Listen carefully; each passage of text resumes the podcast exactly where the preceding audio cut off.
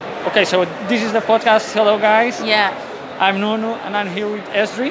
Esprit. Yeah. Esprit, thank you very much.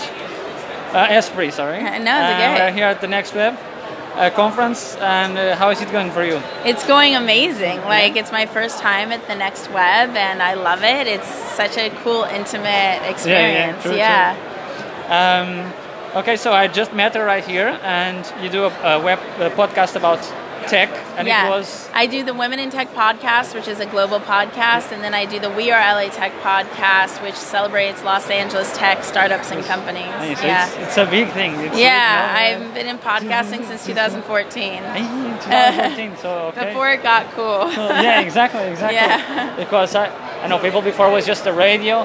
Then Yeah. when was the um, pirate radio? station, yeah, totally. but Now podcast is. You know, out changing. here they have a boat that still has the antenna of when it was illegal to have radio. They would go in the middle of the ocean to have the antenna. Like, yeah. I didn't check it. Pirate radio.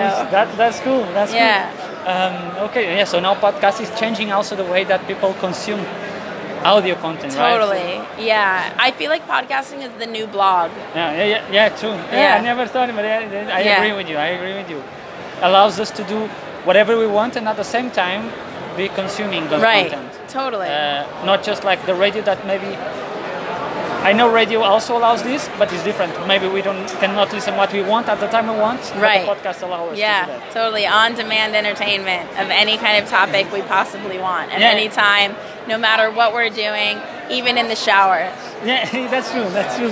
Uh, it's free. Thank you very much for your Yeah. time. And yeah, that was it, guys. This is Uh, exciting. Yeah, thank you.